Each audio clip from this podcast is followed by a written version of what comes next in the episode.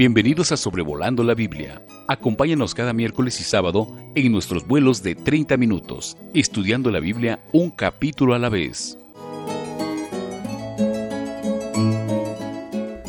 Hola a todos, les saluda David Alvesijo y es un gusto poder estar con ustedes otra vez aquí en Sobrevolando la Biblia para considerar en el episodio número 60, Éxodo capítulo 8 y vamos a considerar cómo es que Dios manda a Moisés que él vaya ante el faraón y le pueda decir a él, deja ir a mi pueblo para que me sirva. Y vamos a encontrar que en los diez juicios que Dios envía sobre Egipto, hay siete ocasiones en las que Dios pide a Moisés que diga este mismo mensaje al rey de aquella tierra. Deja ir a mi pueblo para que me sirva. Y vamos a notar que se le advierte a Faraón que si no los deja ir, Dios tendrá que castigarle. Ahora en esta ocasión Él lo va a hacer a través de las ranas que Él va a enviarles. Y vamos a considerar que del versículo 1 al 15 es la señal de las ranas. En los versículos 16 a 19 encontramos la señal de los piojos y en, el, en los versículos 20 a 32 está la señal de las moscas. Así que en este capítulo 8 se nos detallan tres de las diez plagas que fueron enviadas a la tierra de Egipto. Al considerar el hecho de que se le advierte con, con esta plaga de las ranas, consideramos que Dios en su misericordia, Él en algunas ocasiones, Él advierte que va a enviar plaga, en otras no, pero el hecho de que sí lo hizo en muchas de ellas, eh, nos hace ver la compasión de Dios y cómo aunque no lo merecía el pueblo egipcio, Dios les advertía de antemano. Donde sí hubo advertencia fue cuando el río fue convertido en sangre, aquí en las ranas, en las moscas, en la muerte del ganado, en el granizo y en las langostas, o sea que seis señales se les advirtió a Faraón y a su pueblo. Donde no hubo advertencia, fue con los piojos, con las úlceras, las tinieblas y la muerte de los primogénitos. Así que la misericordia de Dios advirtiéndole a Faraón lo que iba a acontecer. También podemos ver la gracia de Dios en cómo eh, las primeras señales quizás no fueron tan severas como otras que sí iban a, llegar.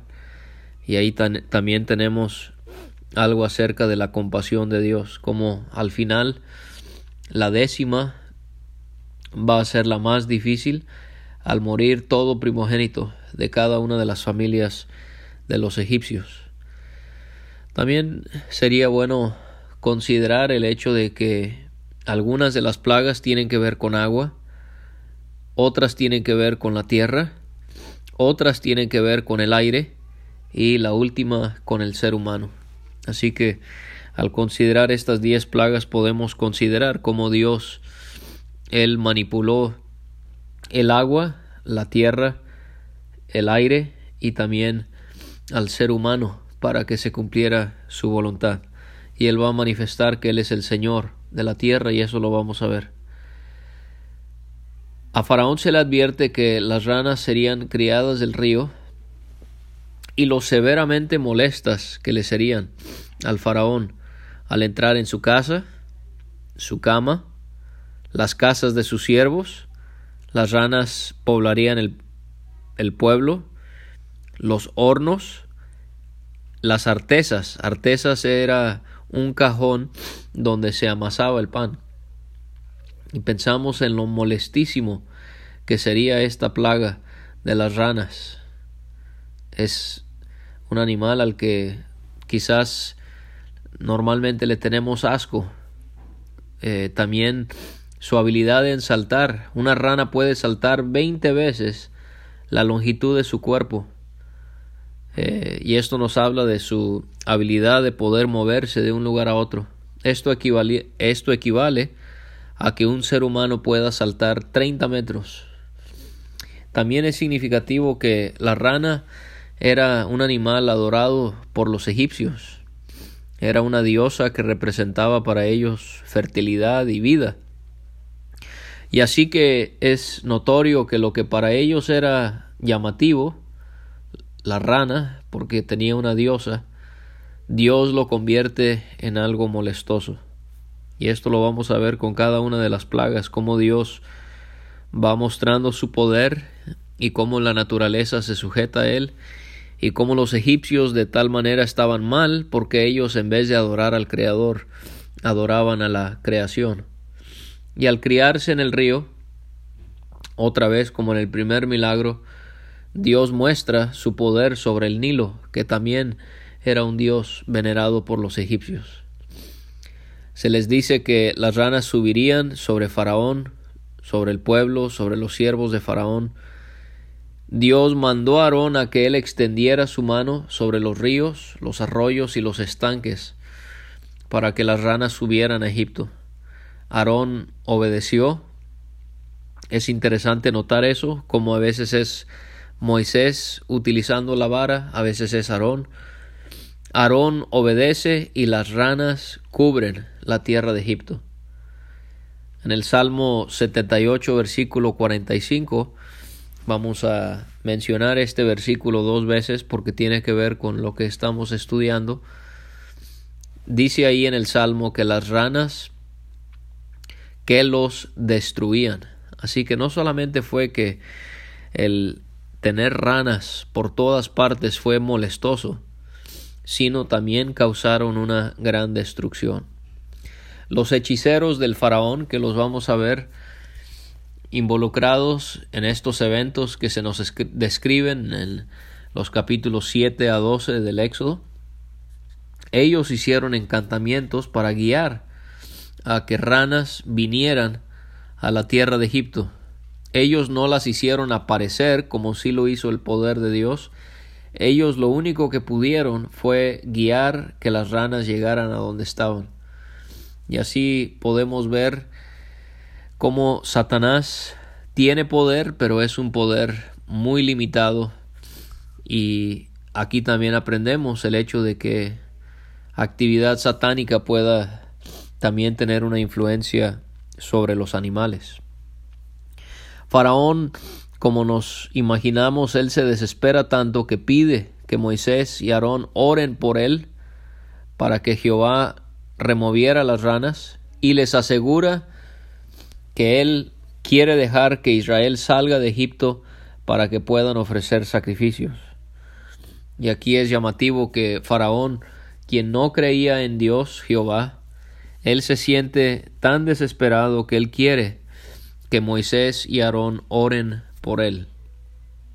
Esta no va a ser la única ocasión en la que él pide oración, tampoco será la única ocasión en la que él diga que deja salir a Israel de Egipto para que puedan ofrecerle a Dios sacrificios.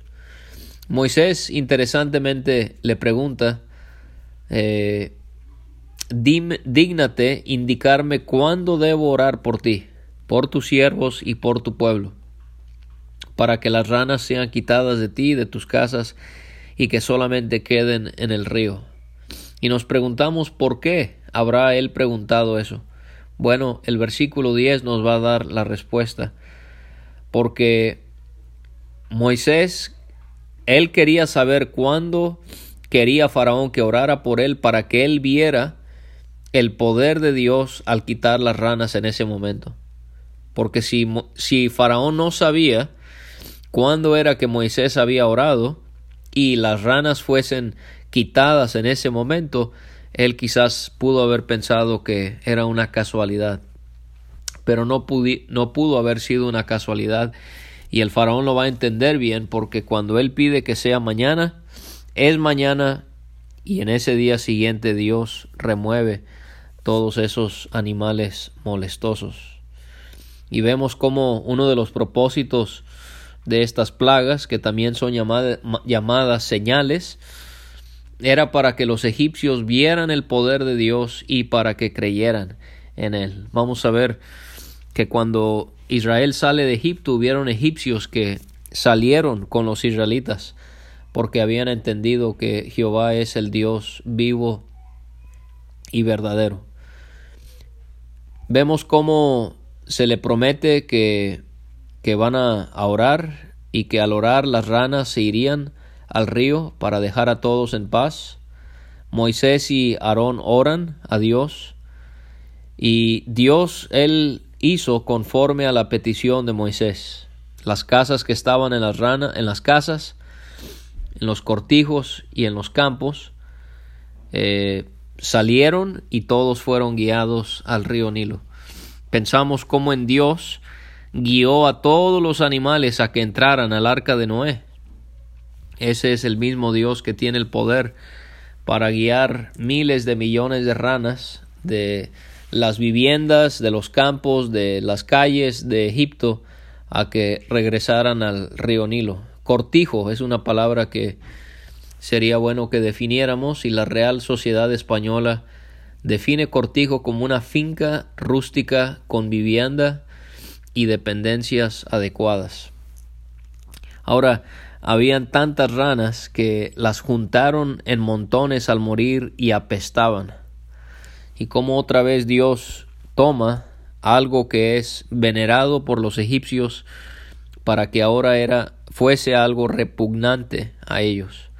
Y así obra Dios, Él puede permitir que el pecado que nos gusta, que nos llama la atención, nosotros podamos ver realmente lo repugnante que es.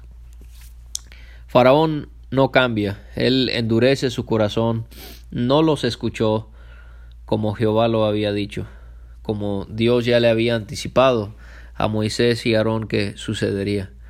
Esta es una de las siete menciones que encontramos, como se nos dijo el miércoles pasado, acerca de Faraón endureciendo su corazón. Ahora encontramos la segunda plaga del versículo 16 al 19, la señal de los piojos. Dios le pide a, Moisés, a Aarón, en este caso es Aarón, que él extienda su vara y golpee el polvo de la tierra para que se convierta en piojos. Y pensamos en estos insectos, estos parásitos, que causan muchísima molestia en los seres humanos y en los animales. Y esto es exactamente lo que van a sufrir porque Aarón hizo exactamente lo que Dios pidió y las personas y los animales en Egipto se llenaron de piojos. Hubieron tantos que todo el polvo de la tierra se había convertido en piojos. Esto sin duda habrá sido también muy, pero muy frustrante para los egipcios. Los hechiceros vuelven a aparecer, ellos procuran imitar este milagro, pero no pudieron. Otra vez vemos el poder limitado de Satanás. No pudieron hacer lo que hizo Dios. En su afán de imitar a Dios, estos hombres, bajo influencia satánica, intentaron poder producir piojos, pero no pudieron. Ellos llegaron a tal grado de maravilla a la vez y desesperación también que ellos llegan a la conclusión de que este asunto de los piojos, dedo de Dios es este. Reconocieron que el milagro era dedo de Dios. Esta es la única vez que van a reconocer esto en cuanto a los milagros realizados. Y aún así, con los hechiceros reconociendo que esto era obra de Dios, ¿qué hizo Faraón? Él se endureció y no los escuchó.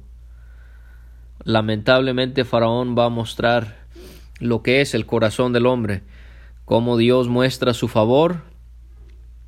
El hombre, en vez de aceptar ese favor, endurece su corazón y se niega a recibir lo que Dios quiere que reciba.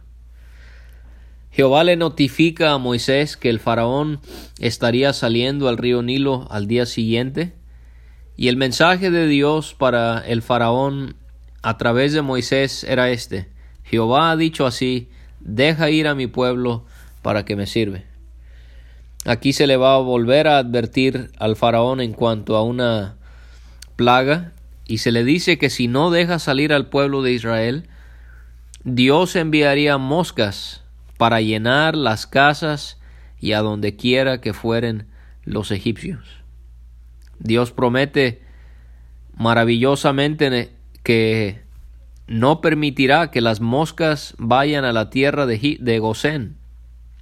La tierra de Gosén, recuerde, ahí es donde moraba el pueblo de Israel.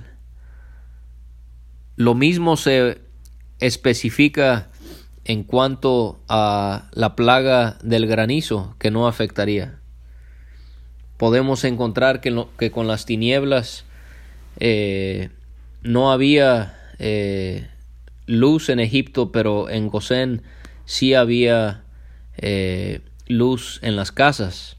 Así que podemos ver cómo la mano de Dios castigaba a,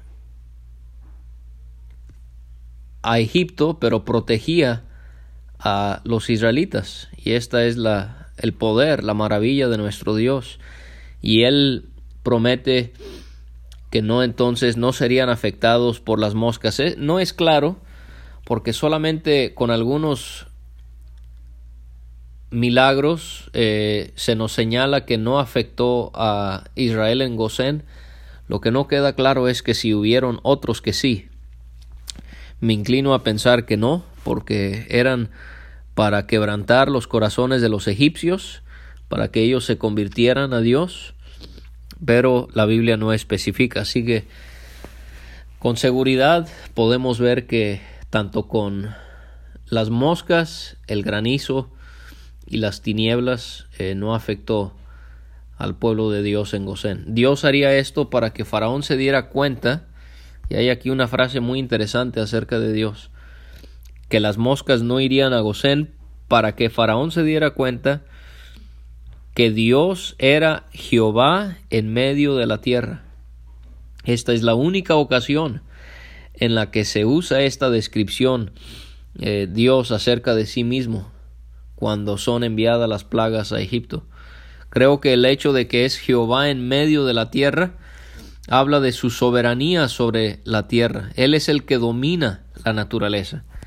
Y otra vez él está enfatizando a Faraón, ustedes adoran la creación, ustedes adoran a la naturaleza, nosotros seguimos y adoramos a aquel que es el Dios en medio de la tierra. Él está por encima de todo eso.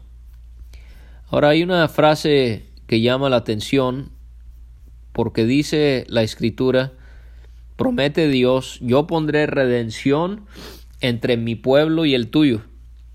Mañana será esta señal. Esta palabra redención puede significar eh, división. O sea, Dios está diciendo yo voy a causar una división entre ustedes y mi pueblo en Gosén para que las moscas no los afecten a ellos.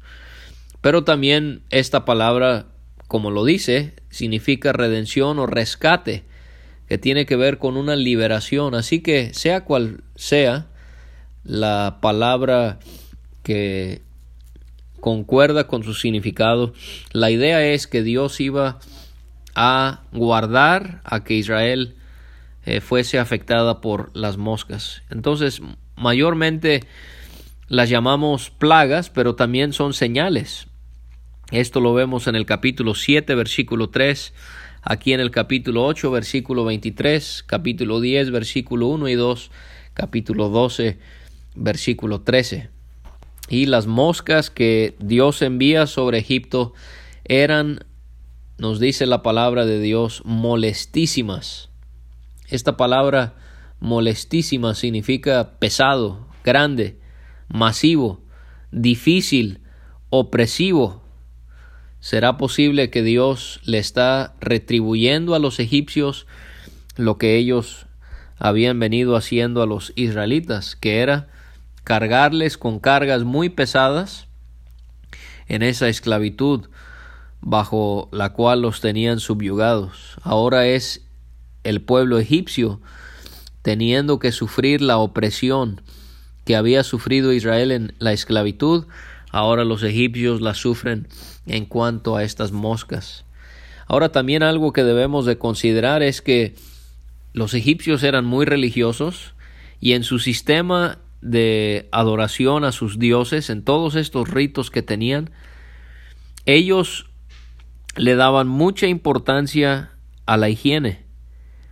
O sea que los sacerdotes no podían ministrar si estaban sucios o contaminados y animales también contaminados no podrían ser ofrecidos a sus dioses. Y ahora vemos algo también irónico, que los sacerdotes se habrán infestado de piojos, los animales se habrán infestado de piojos, los sacerdotes no podrían servir en sus centros de adoración y los animales no podrían ser ofrecidos a sus dioses. Y la ironía es que el pueblo que impidió que el pueblo de Dios, Israel, adorara a su Dios, el Dios verdadero, ahora Dios está obrando para que esas mismas personas no puedan adorar a sus dioses al quedar inmundos sus sacerdotes y sus animales. Y dice que la tierra fue corrompida a causa de ellas, de las moscas. Esta palabra corrompida tiene que ver con ruina, destrucción, en el Salmo 78 que ya citamos en el versículo 45, nos dice ahí que envió entre ellos enjambres de moscas que los devoraban. Y pensamos en las moscas, como todo tipo, toda clase de mosca descendió sobre Egipto en enjambres. Hoy en día se calcula que hay unas 120 mil clases de moscas Pensamos en las moscas, en el daño que causan solamente, por ejemplo, en los humanos, cómo causa tifoidea, diarrea, cólera, disentería. En la vista causan infecciones como conjuntivitis y tracoma. Y este insecto causó un gran daño a los egipcios al descender sobre ellos.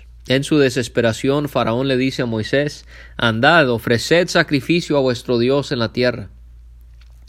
Ahora, cuando dice aquí a vuestro Dios en la tierra, los versículos 26 y 28 nos van a indicar que él se estaba refiriendo no en el desierto ni en la tierra prometida, sino que en Egipto mismo. Él quería que Israel, bueno, sí, Ustedes van a adorar a su Dios y le van a ofrecer sacrificios, pero háganlo aquí, aquí en Egipto. Y así es el mundo. El mundo siempre quiere que el cristiano tenga que poner a un lado sus convicciones y pueda tratar de agradar a Dios, pero no como Él lo pide, sino obedecer a Dios a medias. La carne también nos engaña y a veces pensamos que, bueno, realmente no está tan mal hacer tal cosa, o comportarse de tal manera, o vestirse de tal manera. Y así es el mundo.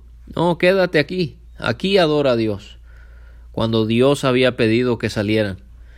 Moisés rechaza esta sugerencia rotundamente porque él entiende que no se puede adorar a Dios en la condición en la que sea, ni en el lugar en el que sea. A veces pensamos que podemos andar mal, andar en pecado y por hacer algo eh, vamos a de cierta manera hacer que Dios se olvide de nuestro pecado y encuentre placer en nuestra buena obra. Pero la realidad de las cosas es que la Biblia enseña que más allá de sacrificios y de ofrendas, Dios primero está interesado en nuestra obediencia. Así que tenemos que aparejar nuestras vidas para que nuestro servicio sea agradable a Él. Y también Moisés muestra una preocupación de que los egipcios iban a apedrearles al verlos a ellos adorando a Jehová. Creo que esto tiene que ver con lo que Pablo enseña en segunda de Corintios, cómo no puede tener comunión la luz con las tinieblas. No podemos eh, estar sentados a la mesa del Señor y también a la mesa de los demonios, dice Pablo en Primera de Corintios capítulo 10. No podemos mezclar la adoración a Dios con la adoración de los egipcios, está dando a entender Moisés. Y Moisés, él quería obedecer el mandato de Dios. ¿Cuál era? Salir de Egipto, viajar por tres días y allá sacrificar sacrificios a Dios. Faraón acepta que salgan, pero que no vayan más allá de lo que puedan viajar durante tres días. Esta es otra indicación que él quería que los sacrificios los hicieran en la tierra de Egipto. Él pide otra vez que oren por él. Moisés promete que van a orar por él. Y al dejar a Faraón en el palacio, Moisés lo hace, él ora por él. Dios, en su misericordia, contesta su oración y él remueve todas las moscas sin que quedara una. Y vemos el increíble poder de Dios, como ni una mosca llegó a Gosén para afectar a Israel, y ni una mosca quedó en Egipto, cuando Dios había decidido que las moscas serían retiradas de el faraón y de todos los egipcios. Pero el capítulo concluye con algo que sospechábamos iba a suceder, pero que a la vez nos sorprende. Faraón endureció aún esta vez su corazón y no dejó ir al pueblo. Cómo Dios iba mostrando su poder en castigarle y luego su misericordia al remover ese castigo en vez de creer en Dios por lo bueno que él había sido, por lo misericordioso que había sido, él endurecía su corazón. Él se parece a muchas personas en la actualidad. Pasan por dificultades, por tragedias, por crisis y culpan a Dios y se enojan contra Dios y no quieren nada con Él. Cuando Dios realmente está permitiendo esas situaciones de la vida para que le busquemos para que nos acordemos de Él, para que podamos entender que hay más en la vida que solamente vivir para este mundo o para vivir para el pecado, para los placeres temporales. Y muchas veces personas encuentran un gran resentimiento contra Dios. Dice Pablo Romanos 2, 4 y 5 me hace pensar en el faraón o menosprecias las riquezas de su benignidad, o sea, de lo bueno que Él es, paciencia y longanimidad. Longanimidad es el hecho de que Dios, Él nos da tiempo. Él no castiga en el momento, sino que en su paciencia Él nos da tiempo. O menosprecias las riquezas de su benignidad, paciencia y longanimidad, ignorando que su benignidad te guía al arrepentimiento o sea, así es como tenemos que ver las cosas en la vida, cómo Dios permite cosas difíciles, pero también nos da cosas buenas. Y en esas situaciones adversas Él nos ayuda. ¿Para qué? Para guiarnos al arrepentimiento. Pero en el caso del faraón, aplica lo que dice Pablo, pero por tu dureza y por tu corazón no arrepentido atesoras para ti mismo ira, para el día de la ira y de la revelación del justo juicio de Dios. Quizás usted está, está escuchando esto y usted aún no ha creído en Cristo porque tiene un corazón duro a, a Él por cosas que le han pasado en la vida. Mejor mire las cosas buenas que Dios sí ha permitido y cómo a pesar de todo lo que ha sufrido Dios le ha ayudado y que eso le pueda guiar al arrepentimiento. Porque si no, en su dureza, usted está atesorándose un día de la ira, donde se va a revelar el justo juicio de Dios y usted tendrá que sufrir para siempre en el lago de fuego. Así que a través de el faraón y cómo él respondió a la señal de las ranas, de los piojos y de las moscas, Aprenda usted, nada bueno le traerá endurecerse a Dios. Y queremos que usted hoy pueda aceptar al Señor. Y los que hemos creído en Cristo, que podemos que podamos ver que el Dios que castigaba con gran poder a los egipcios, pero que mantenía a salvo a su pueblo, es el Dios que nos ayuda, nos alienta, nos provee y también nos protege de todo mal. Gracias por escuchar este estudio. Escríbenos a sobrevolando la Biblia gmail.com. Visita nuestra página www.graciamasgracia.com. Hasta la próxima.